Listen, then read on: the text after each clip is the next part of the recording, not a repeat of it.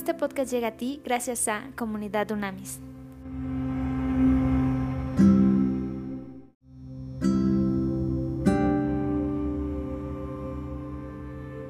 Trascendente día, vamos a seguir con nuestro estudio de la palabra de Dios. Ahora vamos a iniciar la carta de los colosenses, ¿ok? La epístola del apóstol Pablo a los colosenses y hoy vamos a iniciar con la introducción y mañana iniciamos ya con el capítulo número uno. Es una carta muy interesante, entonces vamos a empezar a, estudiar el contexto, a entender el contexto y todo lo que refiere a esta, carta. Ok, el autor es Pablo, el autor es Pablo y se piensa que la fecha de que Pablo escribió esta carta es alrededor del año 61 después de Cristo. A ver, vamos a ver cuál es el trasfondo, ok. Pablo, fíjense qué interesante, o sea, Pablo nunca había visitado Colosas. Y Colosas era, era un pequeño pueblo en la provincia romana de Asia, a unos 160 kilómetros al este de Éfeso. Okay, la iglesia de Colosas era un fruto de sus tres años de ministerio en Éfeso, es decir, la iglesia de Colosas sale del trabajo misionero que hizo Pablo en Éfeso, de ahí siempre, acuérdate que en la iglesia primitiva se enviaba, se enviaba, se, cumplía la gran comisión a pie puntillas. Ahora es muy raro que en las iglesias se envíe, al contrario, piensan en eh, eh, retener a las personas, retener a las personas, como que cambió el enfoque completamente. En la iglesia primitiva el enviar a fundar otras iglesias era algo que todos los días sucedía. Entonces Éfeso de ahí, de esos tres años de ministerio en Éfeso, salieron líderes que Pablo envió y se piensa que la iglesia de Colosas fue fundada por uno de sus líderes. ¿okay? Esta iglesia de Colosas se piensa que se fundó entre el 52 y 55 después de Cristo. Ahora, Epáfras, que lo habla Pablo, un oriundo del pueblo y al parecer un converso del apóstol Pablo, es probablemente el fundador y líder de esta iglesia de Colosas. ¿okay? Aparentemente la iglesia se reunía en casa de Filemón, son las conclusiones que se sacan al estar estudiando la palabra. Los eruditos conservadores creen que Pablo escribió esta carta durante su primer encarcelamiento en Roma, alrededor del año 61 después de Cristo. Tíquico llevó la epístola a los colosenses, a Filemón y a los efesios hasta sus respectivos destinos. Ahora, ¿cuál es el propósito? Es interesante. ¿Cuál es el propósito de esta carta?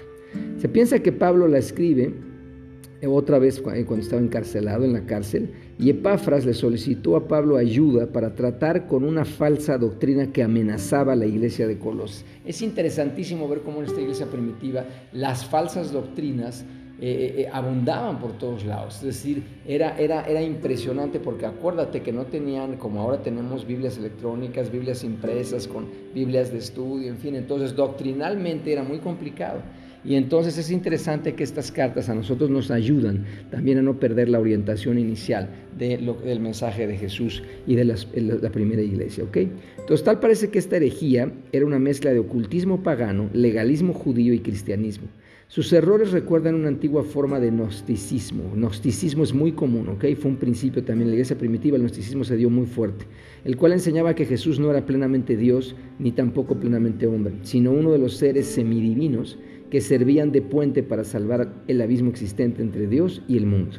Por lo tanto, se decía que Cristo carecía de autoridad y capacidad para satisfacer las necesidades de los colosenses. Se decía, entonces, ¿cuál era la propuesta que, aquí había y que le pidió eso? Le dijeron a Pablo, ayúdanos, por favor, ayúdanos, envíanos cartas, envíanos gente que nos ayude, que tenga sana doctrina y que nos ayude a ubicarnos y a centrarnos. Entonces, se decía, la propuesta era que había que ser creyentes iluminados. Y que, un creyente iluminado podía alcanzar la plenitud espiritual por medio de conocimientos especiales y de una rigurosa autodisciplina. O sea, otra vez se elimina la gracia, el favor, la misericordia de Dios por esfuerzos humanos. Siempre estamos tratando de sustituir a Dios, la gracia, el favor, la misericordia de Dios, y nunca lo vamos a lograr. O sea, aquí dice, impulsado por la urgencia de repatriar a Colosas al esclavo onésimo y entregarlo a su amo, Pablo escribió esta epístola con un cuádruple propósito. Número uno, denunciar y refutar la herejía. Número dos, instruir a los colosenses en la verdad y alertarlos de los peligros de regresar a los vicios paganos.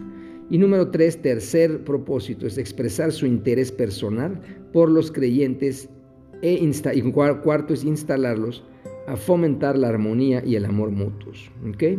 ¿Cuáles son las características de esta carta a Colosas? fíjate bien, ningún otro libro del Nuevo Testamento presenta de forma más completa o defiende más a cabalidad esta epístola de que el reinado universal de Cristo. Es una carta combativa en su tono y en el estilo tajante y se asemeja mucho a Efesios, curiosamente. Fíjate bien qué interesante análisis. Cerca de o sea, 75 de los 155 versículos de Efesios encuentran su equivalente en Colosenses. Es interesante, es una carta que se fundamenta claramente doctrinalmente en el mismo enfoque. Pero por otro lado, escucha esto, Colosenses aparecen 28 palabras que no se hallan en ningún otro lugar de las cartas de Pablo y 34 que no aparecen en ninguna otra parte del Nuevo Testamento. por eso tiene su valor. Siempre la palabra de Dios añade un valor específico. ¿okay? Entonces, el contenido, vamos a profundizar en el contenido de lo que vamos a estudiar a partir de hoy. Dice, los falsos maestros de Colosas habían socavado las principales doctrinas del cristianismo, sin incluir la deidad, la absoluta autoridad y suficiencia de Cristo. La epístola presenta a Cristo como supremo Señor. Pablo, aquí es el énfasis. Cristo es supremo Señor en cuya suficiencia hayan satisfacción los creyentes. Entonces esto es importante. La supremacía de Jesucristo se explica por su condición de Hijo primogénito, eterno, amado y heredero de Dios. En Cristo habitan la totalidad de los atributos divinos, la esencia y el poder. Cristo es la revelación y la representación exacta del Padre. Esto es muy importante. Si tú y yo queremos parecernos a Dios, queremos tener el carácter de Dios, hay que estudiar la palabra de Dios y ahí nos damos cuenta que Cristo, Jesucristo, es la revelación y la representación exacta del Padre.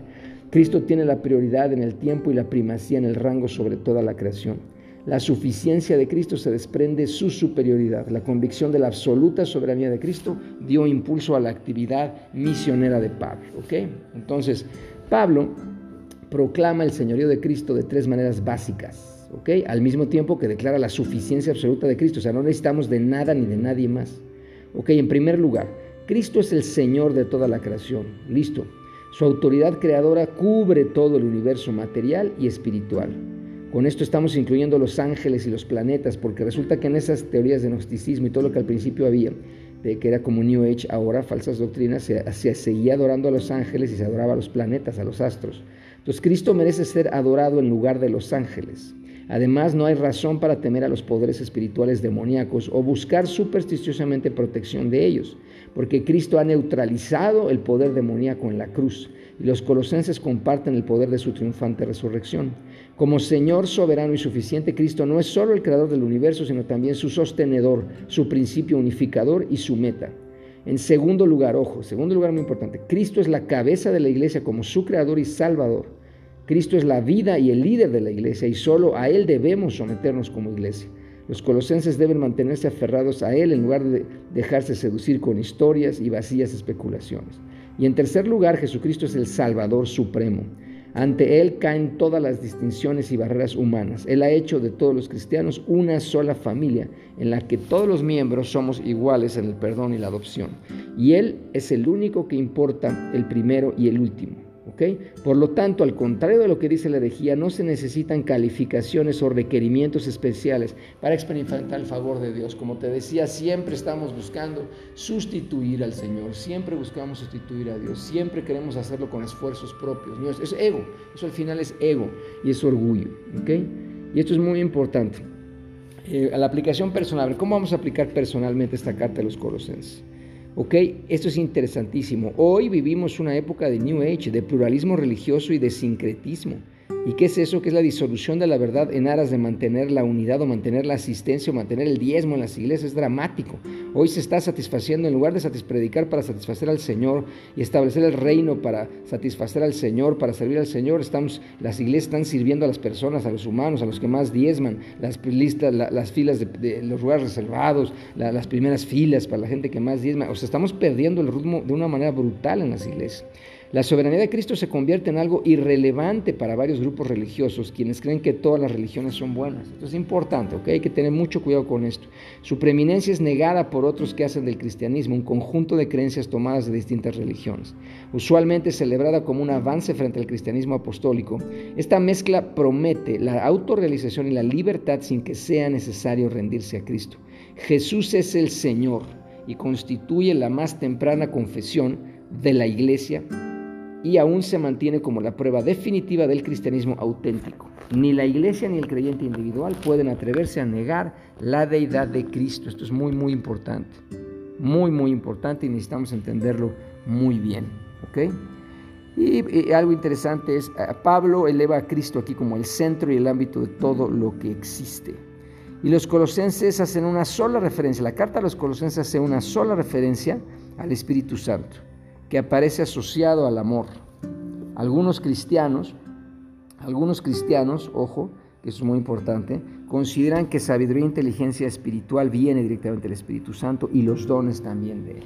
Vamos a orar. Pa, en el nombre de Cristo te damos gracias, gracias, gracias por este maravilloso día. Gracias Señor que tú nos cuidas, nos proteges y nos das siempre inteligencia, siempre inteligencia para alejarnos de la mala doctrina, Señor. Te pedimos, por favor, que siempre nos, nos das revelación, Espíritu Santo, de tener una sana doctrina, de que tu revelación directamente venga, venga a nuestro corazón sin interpretaciones ni confusiones, Señor. Danos un radar especial, danos un radar especial para cuando, cuando alguien quiera confundirnos y a nosotros también, danos un un stop inmediato, disciplínanos de inmediato si es que nosotros queremos tergiversar tu palabra. Señor, ayúdanos a centrarnos y enfocarnos en ti, en ti, Señor, como el único autor y consumador de nuestra fe y de nuestra salvación. Gracias por este estudio que empezamos hoy. Gracias, gracias, porque sabemos que esta carta a los colosenses va a transformar nuestras vidas por completo, nuestros matrimonios, nuestras familias, nuestros trabajos, ministerios y nuestra comunidad.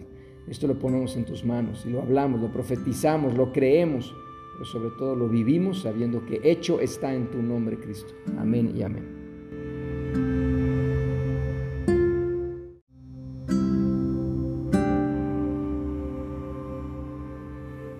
Conoce más en comunidadunamis.com.